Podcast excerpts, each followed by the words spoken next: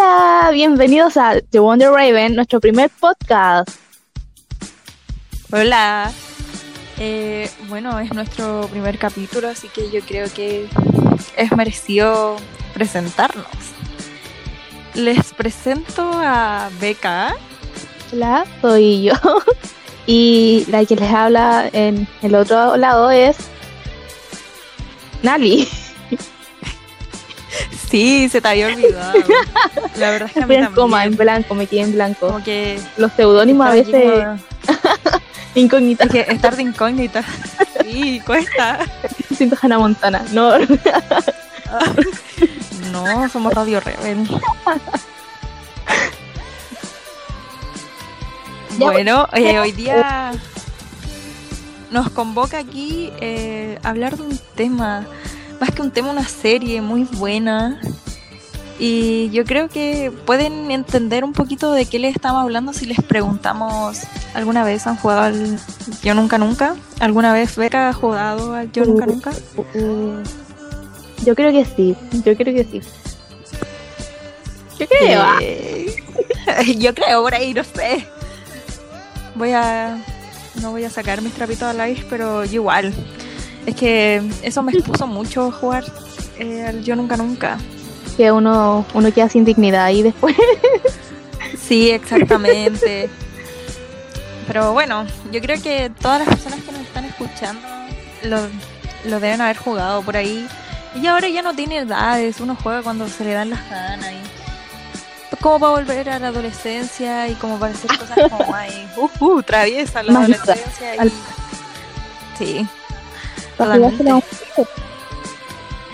Y Bueno. creo que ah, ya cachan más o menos por dónde vamos. Eh, vamos a presentarte lo que vamos a hablar hoy. Vamos a hablar de una serie de Netflix que se llama Never I Have Ever, de la creadora de Mindy Kaling. Es la creadora de actriz, comediante, escritora y productora.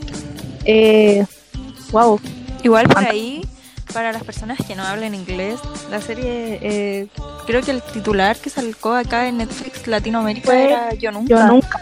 Sí. ¿o no? O Yo Nunca Nunca. No, Bueno, por ahí Nunca. tenemos... ¿Sí? Ya. Bueno, continuamos. Bueno, pues, y la serie eh, consta de 10 capítulos que duran de 20 a 30 minutos, son muy cortitos, muy cortitos, entonces hacen que la serie sea muy ligera. Y aparte tenemos eh, la serie narrada por John McElroy y Andy Samberg. Yo creo que esta es la parte más chistosa porque uno no entiende por qué están narrando ellos dos. Exactamente, aparte que a todos le saca algo cómico. Genial. Aparte que la serie nos trata de los dramas típicos, pero desde una mirada más... De, no sé. Adolescente, desde- yo creo. Yo creo que se la jugó la exacto. Mindy ahí. Porque usualmente no, no pasa esto cuando hablan de cosas adolescentes. Aparte que a pesar de que predominan muchos estereotipos como los, los de género, los nerds, los popular, los populares, disculpen. eh, eh, la verdad es que igual uno se siente representado. Porque igual lamentablemente, aunque queramos romper los esquemas de esta, de esta vida en estereotipo, nosotros estamos tapados en estereotipo, entonces eh, es triste, pero a veces nos sentimos representados por los estereotipos que nos ponen. Exactamente. Pero bueno, sigamos contándoles la, la serie para que vayan comprendiendo de lo que les estamos hablando. Em, ¿Prestamos a los personajes? Démosle. Eh, bueno, el personaje principal que tenemos acá es Debbie. Bueno, en, en esta temporada de la serie, eh, todo eh, como que... ay, espérame, se me están yendo las palabras. Ah, ya. La Debbie es el centro, mejor dicho. Entonces, ella es nuestro personaje principal, ¿no? Sí, Sí, pues, y yo a- creo que sí.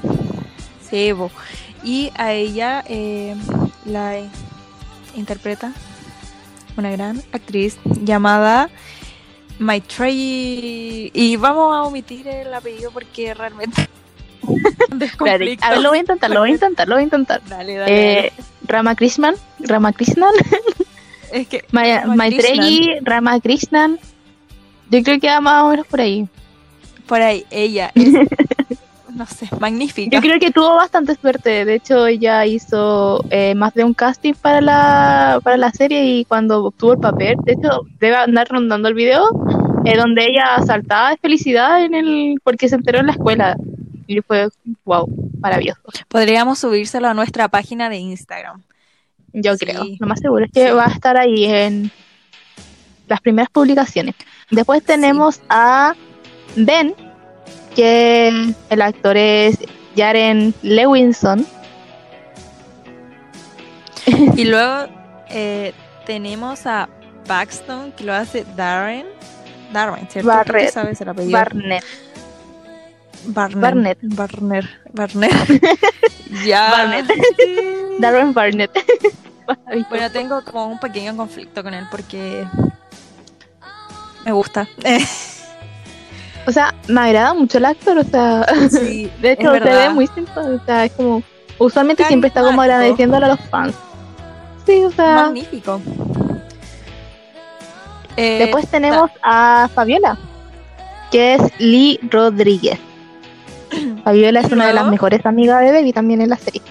Exactamente, y luego también tenemos a Eleanor, que también es una de sus mejores amigas, que a- la hace eh, Ramona Young. Al fin puedo decir un apellido. Sí. y también podemos eh, mencionar a algunos familiares de Debbie, que eran con quien vivía ella, que es su madre, le decían doctora Nalini. Y su nombre es Porna. No sabemos bien cómo se pronuncia. Así que lo dejamos a su imaginación. Lanil. Creo que sí, apellidaba Lanil. No, no. Es no. Porna Eh. Joganata. Joga- Joga- Joganata. Joganata. Y luego tenemos a su prima que es Kamala y la hace Richa Morjani. Si no me equivoco. Sí, estamos bien, estamos bien. Todo bien, todo. Y también yo creo que un personaje súper chistoso y más de alguna vez lo vamos a mencionar es su terapeuta que lo hace en Nies y Nach para que lo tengan presente igual. Sí, Pero bueno, es que fue algo fundamental igual en la serie. Es que le daba el toque. sí. De hecho, a todos, pues fue como la que ayudaba a que formaran el caminito. Sí, yo creo que igual para seguir este camino de lo que estamos hablando podríamos retroceder a los primeros eh, a las primeras a la primera actriz que mencionamos y a los actores y a los personajes también para contar el trío amoroso que hay ahí lo que pasa Entonces pensamos como, ¿qué pasa primero con Debbie? Debbie es una adolescente bastante eh, alocado. O sea, todos los adolescentes somos muy alocados. Yo creo que algo particular, de hecho, en la vida. Nosotros, la edad que tengáis, siempre vaya a ser una persona bastante alocada. Pero Debbie estaba en este conflicto de eh, que la centraban mucho en estereotipos porque estudiaba mucho y tenía muy buenas notas, entonces como que la tomaban como si fuera este nerd. De hecho, la tenían nombrada las ONU eh, por su amiga Eleanor y Fabiola. Entonces, Debbie tiene un problema bastante grande. En este caso, em, fallece su papá en plena presentación de ella de Chelo. Entonces, esto le causa un trauma, dejándola en ruedas, pues. Sí, eh, fuerte, fuerte, como dijo la Luli. Pero también hay que tomar en cuenta que yo creo que esto igual le causó un gran impacto. Yo creo que en la adolescencia estamos como con las hormonas por todos lados, la sensibilidad, estamos, no sé, con muchos Tratando de buscar el camino, Exacto. estabilizarnos, porque no sabemos Exacto, dónde van y- las cosas. Y yo creo que por, por eso también, eh, y Debbie como tampoco estaba muy cómoda con ella misma y andaba buscándose, eh, pasó todo lo que eh, pasa en esta temporada y, y lo que pasa con Paxton y Ben. Mm, sí. De hecho, em, tenemos que Paxton milagrosamente la cura. Vuelve a caminar. Porque ella pasó mucho tiempo en silla de ruedas y de la nada estaba en el estacionamiento del supermercado y ve a Paxton así muy lejos y ella se para en la silla de ruedas así como milagro. Y vuelve a caminar. o sea, no. Imagínense ese, ese milagro. Y bueno, yo creo que eh, Eh, ay, se me fue. Pero bueno, Paxton la cura. Y para que sepan un poquito más de Benigual, este es su enemigo a muerte. Quien pelea el primer lugar. con, con quien pelea por sus talleres que hay en sus clases. Sí, de hecho tenían como escrito los talleres, así como yo voy a este, tú vas a este, a este, pero no nos juntamos nunca en los talleres. Porque yo está con este, pero tú destacas en ese. Y aparte que siempre la vivía molestando. po. Aparte, eh, eh, dato curioso, dato curioso, yo creo que igual, sí, pues sí sale en la serie. Pero él menciona que él le puso el sobrenombre, pues, la Sonu, a su grupo. Sí, las ONU. Eh, sí, les puso, pero no fue nada así como por el tema de racial, nada por el estilo, sino fue como algo más, más allá, creo que fue por que eran nerds. Eh, sí, era porque eran nerd. No recuerdo exactamente qué significa cada sigla. Eh, pero si ven la serie se puede. era así como nada racial, entonces estamos bien.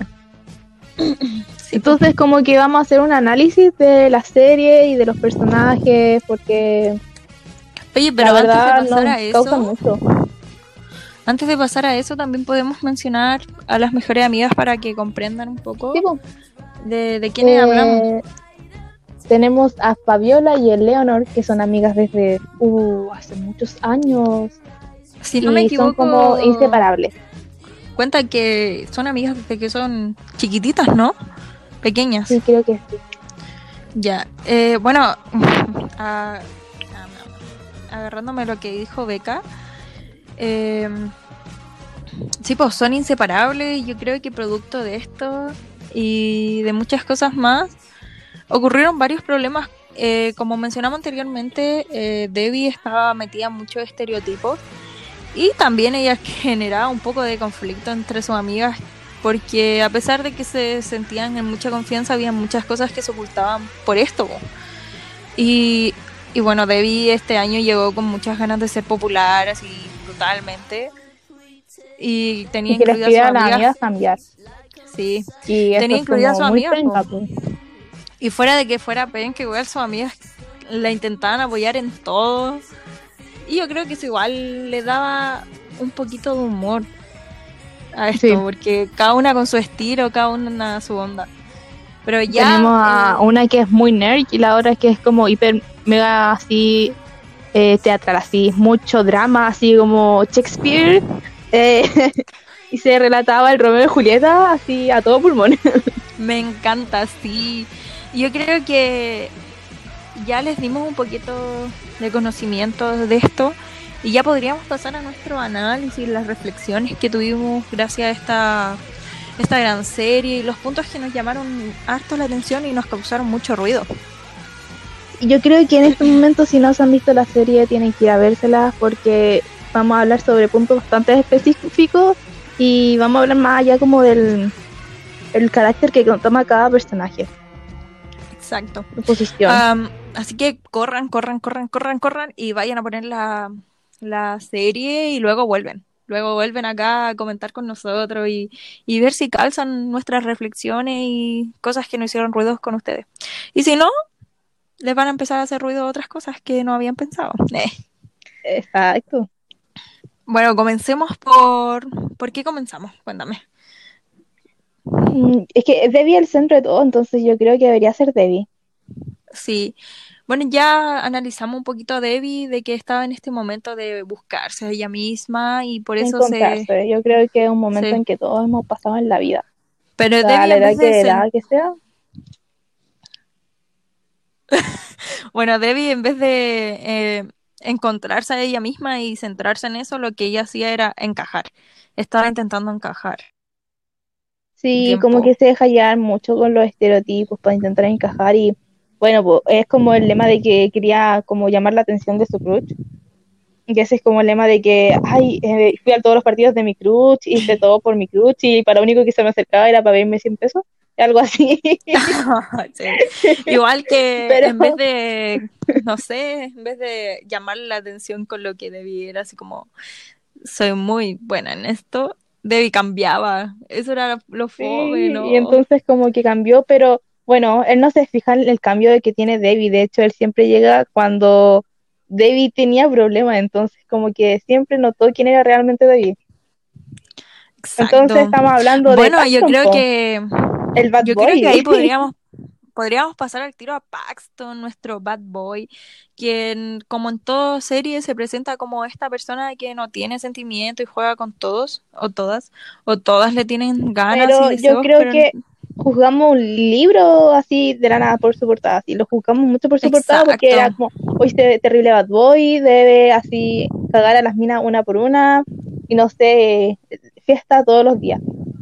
Y entre otras cosas, pues, pero, pero así realmente no. Ustedes van a descubrir un Paxton que no. Por ejemplo, acá con Becca eh, analizamos su personaje y nos dimos cuenta que más allá de la portada y fachada que él planteaba a su entorno y a sus supuestos amigos, él era otro. Él tenía mucho más que decir.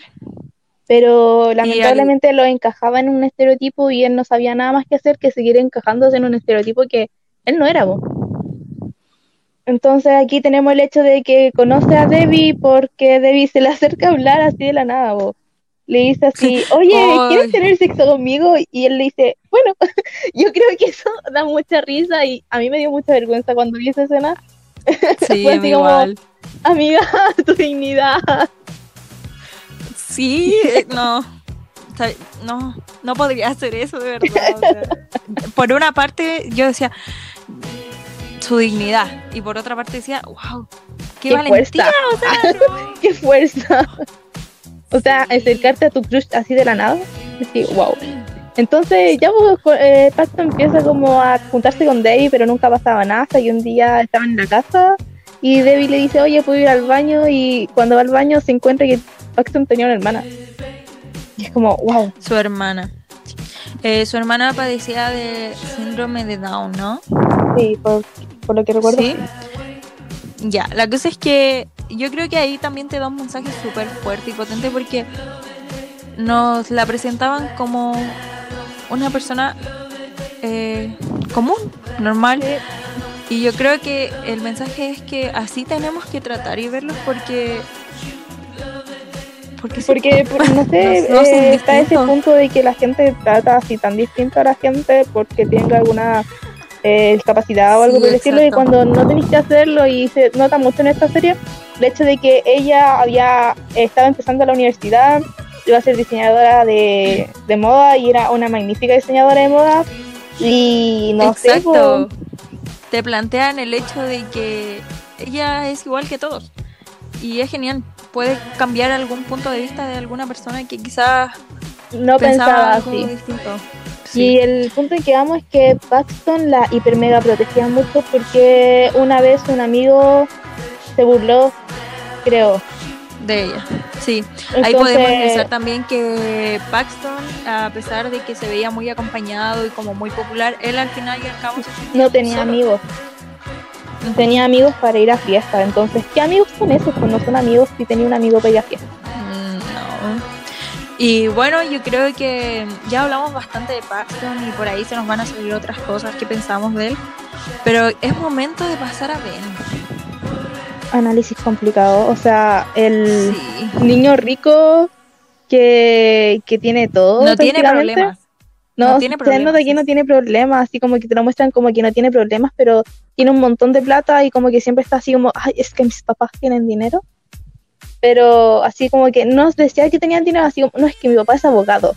Entonces siempre decía así como, mi papá es abogado. por lo que yo veo, él como su coraza es como eh, eh, decir que los papás eh, están súper bien, ¿cachai? Que él no, tiene todo y no le puede faltar nada y, y presumir lo que tiene, pero al final y al cabo le faltaba lo más grande, todo, sí, era para tapar todo lo que lo que él sentía, Si al final la falta de su papá, los papás nunca estaban en la casa, de hecho eran un cero a la izquierda con él y lo único que hacían era pasarle plata. Su polola la lo tenía como accesorio y era como puro sacarse fotos. Y pa- yo creo que igual era por lo que él tenía. Exacto, por el y por dinero. la y yo creo que más que el dinero también por las notas, porque Sí, también porque le ayudaba prácticamente en todo y le hacía los trabajos, literalmente. sí. Pero ahí ya. Ah, me emocioné. Bueno, Ben era un, un personaje que yo creo que a la mayoría le puede haber caído mal, pero al momento en que empiezas a conocer su historia, como que por lo menos yo empaticé con él y dije, ya, pues, quizás no justifique esto totalmente lo que hace, pero se comprende por qué, por qué él está así, o sea, le falta cariñito de verdadero de sus papás. Él se está intentando como hacerse el fuerte para no detenerlos, pero pero él Es está muy como su dejado. escudo. Es como su escudo, Sí. la verdad. El escudo que tiene para poder alivianarse todo. Como, bueno, está más que dicho en esa frase y podríamos como seguir con el grupo de amigas de Debbie. Que mucha gente vi comentando que quería tenerlas. Y la verdad es que sí, pueden ser buenas amigas, pero hay hay muchas cosas que cuestionamos. Me molestan bastante, la verdad, y que yo creo que nunca eh, debes de tener en una amistad. El hecho de que... Como la dependencia. Sí, de hecho, tú en la vida nunca debes depender de nadie, a no ser de que dependas de tu papá cuando eres un niño. Exacto. Ah, Lo único. Ah, Pero bueno, mira, yo creo que podríamos comentarlo un poquito, o sea, yo, yo te voy a comentar un poco lo que me pasa a mí con esta amistad, que es como que sí, se tienen la una a la otra, bueno, la- las tres se tienen. no, Tipo, o se sea, apoyo incondicional es como una pirámide. pues. Entonces, si falta una, Sí. se cae la, la pirámide.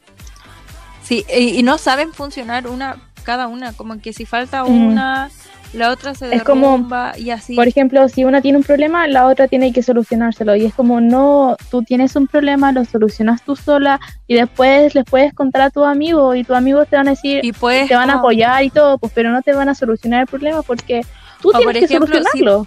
Sí, po, o puedes mencionárselo a tus amigos como forma de desahogo, pero no esperar a que estén ahí en todo momento. Hay que también ver Empatizar que... que... los demás también tienen Sí. problemas.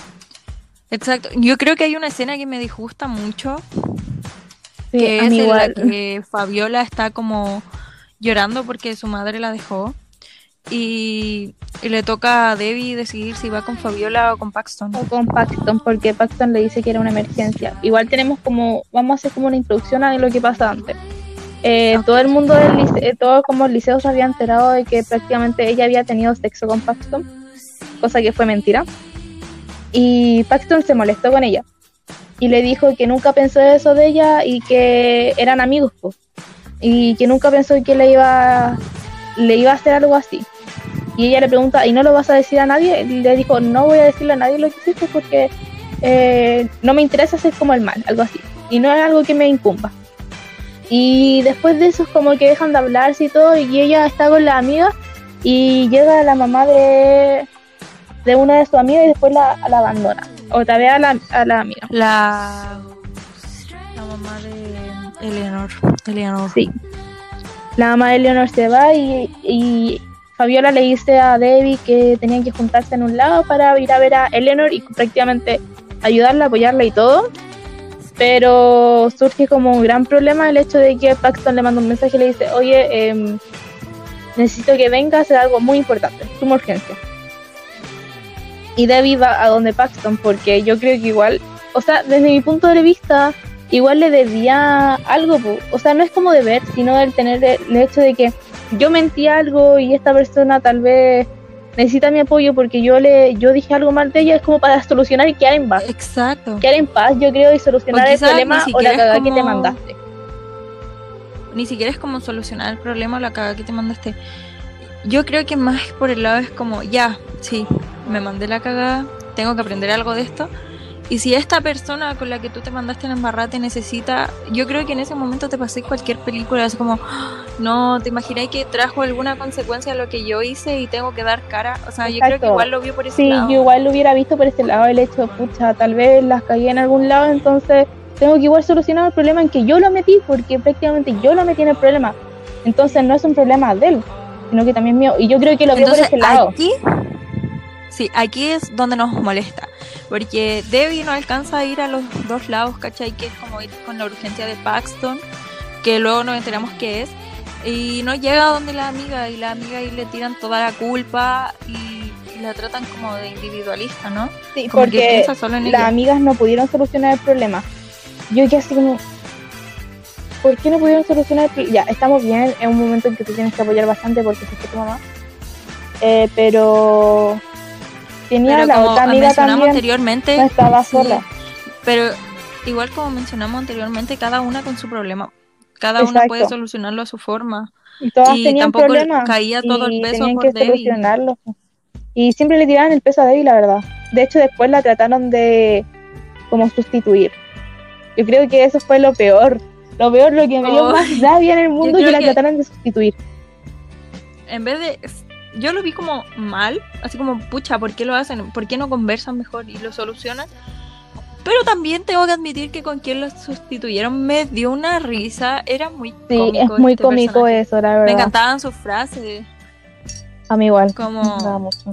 que era... Él, él era muy solicitado. Disculpa. Espero que tengamos más de él después.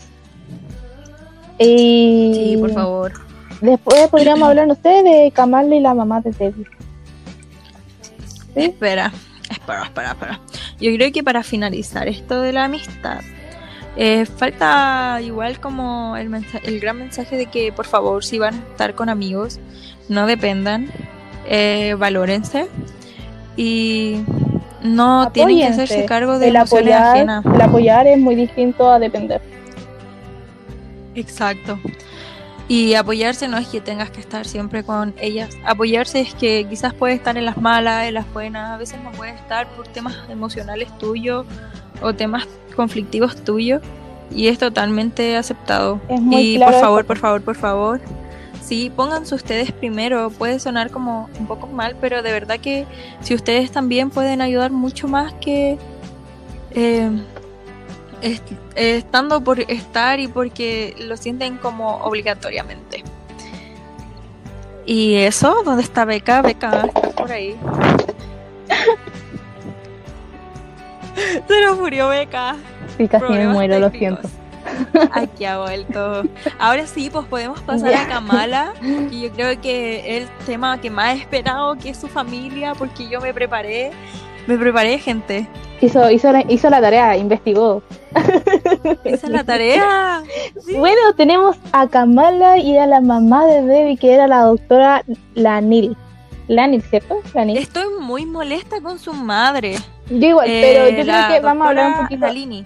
Nalini, ya. Aquí ellas son, eh, bueno, Debbie es de cultura indio-estadounidense, eh, pero la mamá es de cultura india, igual que Kamala. Sí, exacto. Original. Yo creo que, bueno, voy a agregar un punto que me va a hacer retroceder un poco con Paxton, pero la madre, igual que mucha gente, también encasilló a Paxton y lo trató muy mal y me molestaba tanto. De hecho, me También me molestaba el esto. favoritismo. Sí, porque por ejemplo, eh, tenemos el hecho de Paxton, ya, aunque lo encasillen todo, igual como que se sale un poquito de esta brecha. Y, por ejemplo, él era eh, eh, mitad japonés, por lo que yo recuerdo, era mitad japonés. Y de hecho hay una escena bastante emblemática que a mí me gustó mucho, de donde Debbie estaba con su... su estaba en la escuela, eh, los casilleros estaba golpeando al casillero.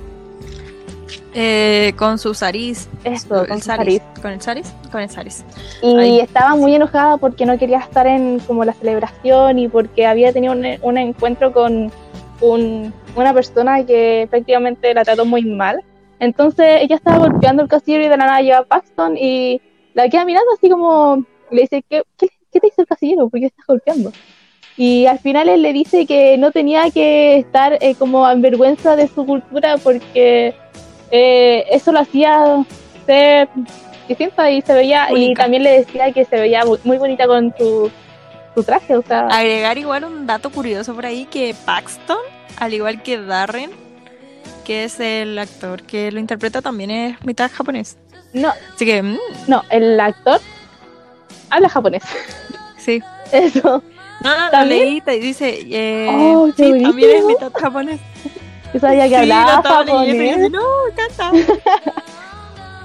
Y Ya, entonces, encanta, entonces encanta. que ahora o sí, pues digamos como pasar la a Kamala y a la mamá, a la doctora, a la doctora. Entonces Sí. tenemos Bueno, que como les la mamá- comentaba anteriormente, bueno, eh, espera, a ver, Beca, voy a mencionar algo que si no lo menciono ahora se me va a olvidar. Dale, dale, dale. Y dice que, bueno, yo decía que me molesta y me disgusta mucho el favoritismo de la madre. Que eh, a- después de todo este hecho de que su padre falleció al frente de ella en su concierto, concierto se dice, ¿no? No, no se dice concierto. Eh, sí, porque Bueno. Chelo, una presentación de Chelo. Bueno, su presentación, la madre como que guarda mucho rencor y, y no sabe tampoco cómo llevar a cabo su relación de buena forma con su hija. Y su hija igual siente en, toda, en todo momento que tiene un favoritismo hacia su prima, porque ella era muy correcta. A lo que se suponen que eran como la, lo, lo que se creía en la cultura india, ¿no? Sí, exacto. O sea, de hecho igual tenemos una cultura que es bastante compleja en sí. Y es como una de las culturas que ha retrocedido un montón, la verdad. Y que es muy compleja en todos ámbitos, Sí. la verdad. Entonces, aquí tenemos el hecho de que ya ten- la mamá tenía un favoritismo con Kamala. eh, a diferencia de Debbie, porque Debbie nunca se dejó llevar como por la cultura. Prácticamente la quería, la respetaba y todo, porque era algo de ella. Pero a ella no le hacía No problema estaba de acuerdo. no le hacía problema, No nunca la paró con para hacer cosas nada. O sea, nunca la paró para hacer nada la cultura, la verdad. Entonces, a diferencia, por ejemplo, eh, la mamá, por- la mamá era como, no puedes decir esto o no puedes hacer esto, y ella la- lo hacía igual porque nadie y nada se lo tenía que prohibir, sin importar la cultura. Exactamente. Y bueno, igual entrando como al tema de la madre y Kamala, eh, no sabría eh, cómo justificar tampoco por qué actuaba así su mamá con Debbie, porque si Debbie cometía un error, prácticamente la madre la trataba muy mal, pero si Kamala cometía un error, eh, la madre simplemente se lo dejaba pasar o conversaba con ella. Pero, no sé, ¿qué piensas tú? La verdad es un tanto muy complejo porque de hecho la mamá muchas veces, de hecho hay una parte donde la mamá le dice así como, eh, ella no es mi hija, le dice al papá antes que el papá muera, dice así como, ella no es mi hija y Debbie lo escucha, entonces igual te quería pensar el hecho de por qué lo dice la mamá, o sea, Sí. no sé, o sea, me, me- dio, me dio mucha pena eso, la verdad. Entonces, eh, ella como que siempre trataba de que eh, la mamá la, la, notara, pero como que tampoco era como tan así. Em, entonces, no Yo creo sé. que igual eh, lo bueno de esta serie es que al final, bueno, yo mencioné a la terapeuta al principio. am, la terapeuta, ay, no la nombramos tanto, pero ella igual ten- tuvo mucho que ver en esto y ayudó mucho en la relación de Debbie con su madre. Y al final, lo bueno de esta serie es que terminan con una buena relación. La verdad es que sí, pero después de muchas cosas y después que prácticamente la Sí, po. la trata muy mal. La verdad, entonces yo creo que también em, la mamá tenía como eh, acciones que eran bastante malas. O sea, ya está bien, perdió a su marido, pero eh, ella trataba de hacer cualquier cosa para olvidarlo. Entonces yo igual Era un poco encontré, inconsecuente igual. sí, de hecho yo encontré así como, tú nunca vas a tener que olvidar a alguien, tú no podías olvidar a alguien, tenés que aceptarlo y recordar Y seguir. y seguir. Pero ella como que quería olvidarlo, olvidarlo, sacar de la vida ese momento y prácticamente dejar todo atrás y empezar de nuevo. Y Sí, y no lo se bueno estaba dando cuenta de que estaba arrastrando a su hija. Exacto. Lo bueno que pasó aquí, como mencionaba, eh, la terapeuta, eh, igual a base de conversación, porque las cosas se arreglan conversando, eh, lograron encontrar como ese, la yayita, por decirlo así, la herida que estaba ahí eh, abierta todavía y estaba perjudicando tanto su relación. Y yo creo que fue genial. Sí, de hecho fue bastante lindo eso. A mí me dio mucha pena, sobre todo con la canción que ponen al final. Yo creo. Y no sé.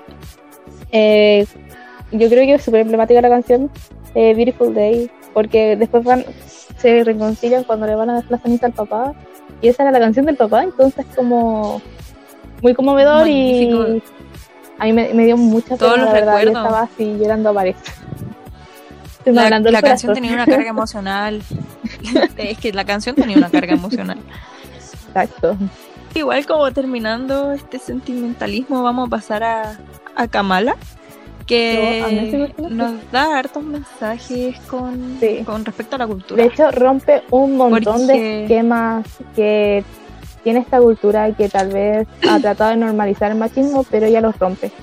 O sea, de partida tenemos... Exacto, porque es que antes de todo, como que al principio nos muestran a esta Kamala que se supone que va de la mano con todos estos machismos, así como que, como que es bien pasiva, pero de repente va eh, avanzando esta, esta serie y te das cuenta que es una... Eh, eh, es netamente de esta nueva generación que, que está en la, en la India, en la cultura. O sea, no se queda de brazos cruzados. Yo creo que a lo largo del mundo no se queda de brazos cruzados ante como una injusticia. Aparte de que ella quería hacer algo y a ella nadie, no quería que la detuviera nadie. Entonces igual es como algo que le molesta. Y, por ejemplo, como Beca les comentaba anteriormente, yo hice mi tarea y estuve leyendo y les mencionaba esto de las nuevas generaciones porque sí, ella ya no se quedaba callada.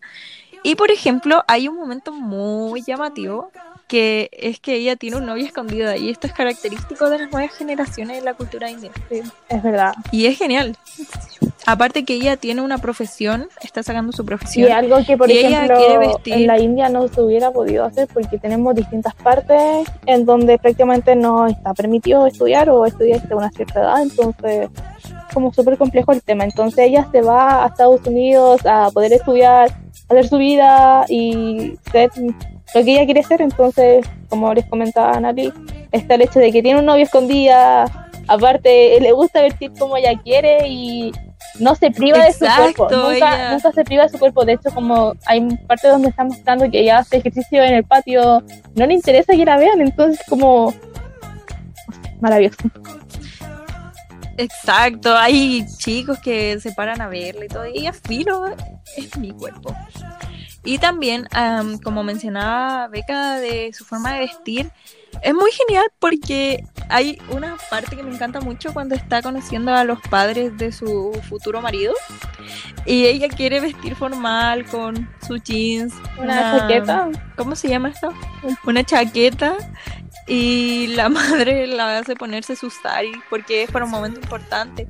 Pero fuera de eso igual se muestra que ella está intentando así como romper eso. Romper ese como, esquema, el estereotipo, la verdad. Sí. Y es muy genial, me gusta bastante plantear la cultura en esta serie porque se muestran cosas como muy eh, son muy llamativas y muy de la cultura, así como creo que cualquiera lo ve y lo asimila a la cultura. Pero algo que pero también se ve en estos deberíamos aprender, deberíamos aprender de estas cosas y tratar de quitar las cosas. Está bien tener una cultura, tener una creencia y todo, pero cuando interponen entre la libertad de otra persona también es un punto bastante fuerte, entonces hay que romper como esos esquemas, la verdad. Y dejar un pensamiento libre en parte. Entonces me gustó bastante el tema de que la cultura, por lo menos aquí en la serie, eh, mayoritariamente no fue un problema, sobre todo para Baby. No fue un problema su cultura para poder salir a una fiesta, su cultura para poder vestirse como ella quería, su cultura para tomar o no sé, o darle un beso a cualquier chico antes de...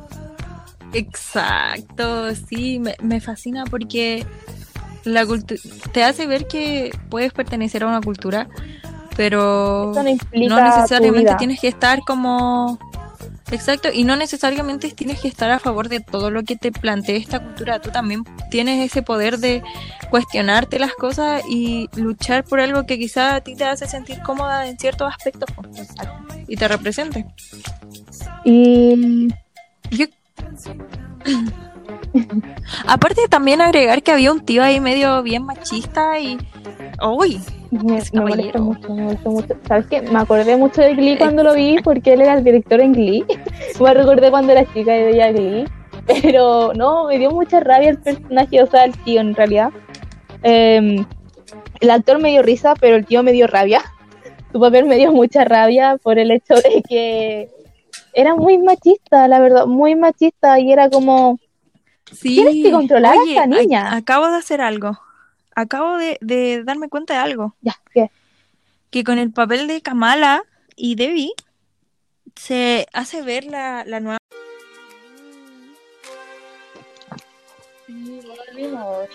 ¡Volvimos! técnica. Pequeñita falla técnica. Pero bueno, como les mencionaba, creo que me. Bueno, Beca, me di cuenta de algo. ¿Veis que hice mi tarea? Obvio, pues sí, tu tarea. A ver qué, qué encontramos. ¿Qué Ya que, que. Es que, si te das cuenta, entre eh, Debbie y. ¿Cómo se llamaba su prima? Está mala, está mala. Kamala. Te iba a decir Malaya, no sé, es que me enredé un poquito. Entonces, entre Debbie y Kamala eh, se muestra la nueva generación, esta de romper, de darle la cultura india, pero también nos muestran a su tío, quien nos muestra la cruda verdad de, de cómo es la cultura aún allá, en la gran, en gran, en gran parte de donde se Sí, o sea, machista, de segundo lugar es la, es la mujer, cumple el papel secundario, que tiene que hacer trabajos domésticos, que no sé, que para buscarles maridos se publican cosas en el diario, ¿cachai? O sea, que el, el hombre predomina y que él, él- él es todo, entonces como que yo ve, Da yo rabia. vi- sí, yo vi a su personaje, me molestó, pero, pero también caes en la verdad que todavía hay mucha gente que tiene esa realidad po. Y, y, y también me dio como un poco de alegría ver que eh, hay otras personas de la misma cultura que están pudiendo, pudiendo eh, romper esto, desconstruirlo y, y cambiarlo. Y es genial. Para Igual. un bien, o sea, cambiar la cultura para un bien, lo cual es muy bacán porque una cultura no debería de eh, quitar su libertad. A un cierto Exacto. punto, quitar su libertad de decisión, de opinión y de pensar, cosa que hoy en día muchas, muchas culturas hacen. Y no es la idea, o sea, si tú crees en algo, tienes que creer libremente, sin pasar a llevar a la persona al lado, sin quitarle su libertad y su pensamiento. Entonces, algo que es algo que te hace ruido y tenés que pensar y tenés que entender y tenés que construir de una, yo creo, otra vez, así, reconstruirlo. Sí. Y no sé, a mí también me dio mucha rabia el, el tío. O sea, me dio mucha rabia, sobre todo cuando le dijo así como que tenía que controlar a la hija. Y así como, no, hay que controlarla. Creo que si no mal recuerdo, el tío después se la quería llevar para ponerle como orden, pero ¿se imaginan que hubiera sido de Debbie si se lo hubieran llevado? Oh, no, no sé. Yo me imagino lo peor. Sí. Eh, imaginaste lo peor, pero te imaginé lo peor, pues eh, no podía imaginarte algo mejor, la verdad. Entonces, Pero, ¿qué, qué buena serie. O sea, te hace pensar, cuestionar mucho. pero como que igual sigo pensando en este trío amoroso, a ver quién se queda con Debbie, así como, será. Paxton, será. Ben, porque tenemos aquí el hecho de que después de Ben, o sea, tenemos a Paxton, que siempre la salvaba de todo, Paxton, no sé, po, eh, veía que Debbie tenía un problema, Paxton la corría a ayudar, le corría a dar, eh, a dar apoyo o cualquier cosa, mientras Ben siempre como que era que la veía. Y nunca alcanzaba a ayudar o como que quedaba en chute, digo, bueno. Sí, como que no sabía reaccionar o estaba con la polola. Pero, oye, acuático, porque había mucha gente que era Team Paxton, pero también había mucha gente que era Team Bem. Así que podríamos igual en estos, en estos minutos que nos quedan exponer eh, por qué estamos a favor de qué team y... o nuestras reflexiones y apoyos y argumentos. Es que, Es que, no sé, no puedo decidir porque, por ejemplo, Paxton para mí representa, eh, o sea, la, la acción, la aventura, la inestabilidad, esta adrenalina de querer conocer cosas y... sí, y aparte agregar también que es que Paxton como que no, no hace como un cambio, ¿cachai? O sea, como que como que se da cuenta, po, pero llega tarde. Como que O sea, no es que llegue tarde, sino que se da cuenta, pero Pero me refiero a llega tarde como Llega tarde a Horas. las secuencias. momento. Ahora, ahora, momento. O sea, si hubiera llegado hace una hora atrás, estaría ya aquí en el número uno. Ahora estoy en el segundo. Exacto, y por ejemplo, no sé, Ben es como la estabilidad, la persona que, que puede estar ahí para ti y todo y te puede ayudar. Así, no sé, muy ternura. Sí, pero no sé, como que mi lado de ándate con Paxton, pero mi otro lado dice yo quiero estabilidad, quiero estar genial, tú me ayudaste y estuviste en un, en un mal momento, ándate con Ben, pero es que Paxton, pero es que Ben, pero es que pasó esto. Es que si nos ponemos a analizar los dos, los dos, los dos en algún momento de, de la vida, de ese- no de la vida, de ese eh, tiempo en el que transcurre la serie, los dos eh, la ayudan de alguna u otra forma. Sí, Entonces, y ambos como evolucionaron elegir, igual. Entonces evolucionan mucho. Y la verdad es que quedé muy molesta porque me, me hubiera encantado que la primera temporada me mostrara desde el punto de vista de Paxton, como lo hicieron desde el punto de vista de Ben. Pero por lo, por lo menos eh, podemos esperar ver esto en la segunda temporada y esperamos que salga luego Sí. para saber qué pasa. O sea, tenemos 2021, dijeron que iban a sacar la nueva temporada. Ay, pero el tiempo está Esperemos pasando volando. 2021. Yo he cerrado los Esperemos, ojos esperemos. en marzo y desperté en septiembre. Ahora, ahora la próxima semana empe- despertamos en octubre. Verdad, verdad. Ay, pero ay, yo creo que si alguien llega a escuchar esto debería ir al prim tenemos en nuestro perfil y poner si son Team Paxton o Team Ben. Sí, yo creo que sí, la verdad. Y decirnos por qué, porque la verdad es bastante curioso saber por qué algunos son Team Paxton, otros porque son Team Ben. La verdad, en un lado de mí dice ser Team Paxton porque por muchas cosas que yo vi que me agradaron bastante, pero habían escenas que era como, ah, y yo así como, y yo interna estaba gritando y saltando. Mientras que también habían escenas con Ben que también me, me surgieron así como muy así, no sé, sí. Aparte Pero- que igual eh, tengo que mencionar algo que a Paxton a pesar de haberlo idealizado tanto, Debbie igual alcanzó a conocerlo un poco más allá, entonces como que lo conoció mucho más allá. Tenemos el punto de que ya sabemos que es una persona que cuida de los suyos, eh, es una persona que no le interesa, el, no, no, no quiere dejarte en vergüenza, porque nunca la deja en vergüenza. Sí, sea, aparte aunque- que él se aparte que él al ir a casa de, de Debbie y decirle lo que siente y llamarla es una evolución para él porque él no se atrevía tanto. Le gustaba No, pues. per- permanecer ahí. Pero igual si vamos al tem- Team Bem, no sé. Es que no sé. No sé qué pensar ya al respecto. Se me hace Es que él- complejo, o sea, Sí, él es como estabilidad, él está ahí también porque estuvo en un momento cuando, bueno, cuando Debbie no quiere estar en su casa porque se la iban a llevar, se va con él y él la ayuda y todo, y la- ayuda a volver con sus amigas cuando pelearon, y estuvo en ese último tiempo, pero también estuvo cuando peleó con Paxton, pero no sé, no sé, es que los dos ayudaron, pues, ¿cachai? sí, entonces como complejo. Yo, desde mi punto de vista, tal vez Debbie debe estar un tiempo sola, saber lo que quiere eh, y construirse ella misma. O sea, también tenemos el hecho de que ella tiene muchos vacíos de querer encajar. Amiga, no tienes que preocuparte de lo que digan los demás.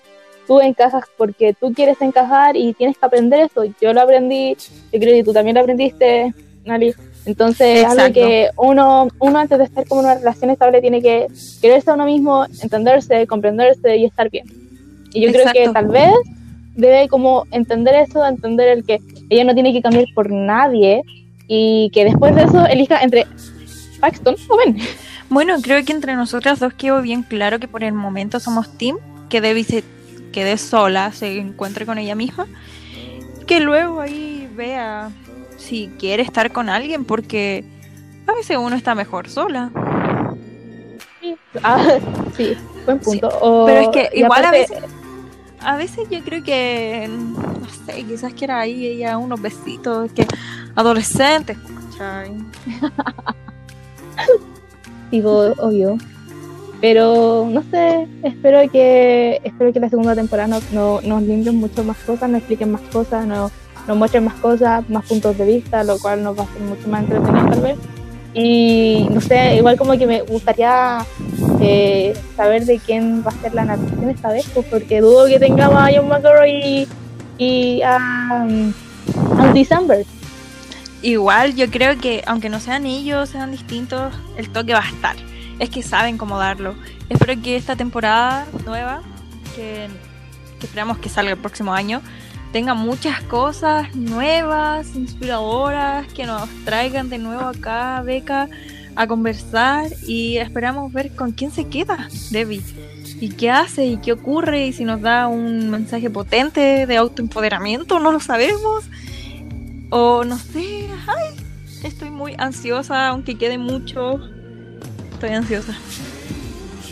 La verdad es que igual necesito saber qué sucede. ¿Y qué pasa igual con la mamá, su relación? ¿Qué pasa con Kamala? Con y Kamala. el- y su novio y su esposo. ¿Te imaginas? Se casan y llega el, el novio y le dice, yo me pongo, no, no, sí, exacto. Sería emblemático. O ¿Y- sea, también me pasa? gustaría saber así como con Fabiola. O sea, con Fabiola porque Sí. estaba como. Estaba eh, experimentando su orientación. O quizás no estaba experimentando, se estaba No, no, estaba como encontrando. Exacto, esa es la palabra. No es experimentar, sino que estaba encontrando a sí misma. Sí. Entonces, el hecho de que querer saber más de eso, querer saber Sí. qué hay detrás de- y también de la construcción de Eleanor en el tema de, de todo, pues después de que perdió su De su área artística, eh, que... Sí. ¿qué pasa con su relación de su madre? Entonces, ¿Qué más? Que me parecería muy interesante ver una temporada con la perspectiva del amigo que intentan cambiar a sí, David. yo también necesito saber por qué él actúa así, o sea, actúa así como Exacto. muy, no sé, Engreído. exacto, debe tener algo así también por detrás, debe tener alguna anécdota, algo chistoso, como algo tal vez triste, entonces igual como que me causa ruido y curiosidad.